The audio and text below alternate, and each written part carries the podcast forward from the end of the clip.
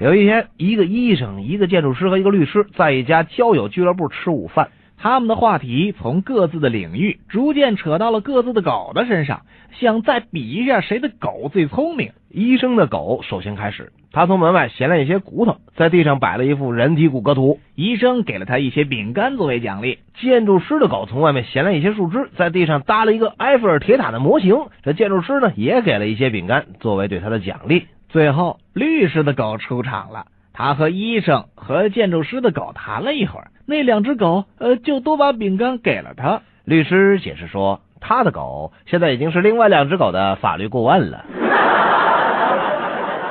在靠近丛林的一条小河边，一只大象正在喝水。忽然，他看见了一只乌龟正在河边睡觉，嘴里还自言自语。大象愤怒的走了过去，一脚就把乌龟踢到了对岸。你为什么要踢它呀？人家又没招你。长颈鹿问道：“它就是五十年前咬过我鼻子的那只乌龟。”哎呀，多好的记忆力呀！五十年前的事还记得？呃，不是我想起来的，是那只乌龟自己说梦话的时候给说出来的。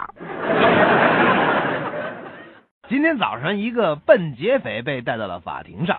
知道了他犯的罪行之后，法官忍不住笑了起来。